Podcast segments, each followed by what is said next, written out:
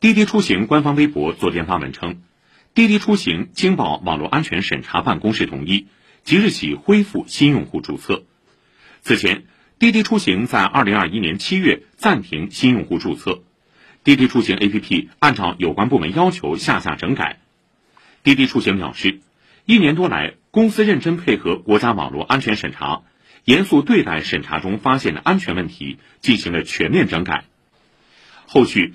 公司将采取有效措施，切实保障平台设施安全和大数据安全，维护国家网络安全。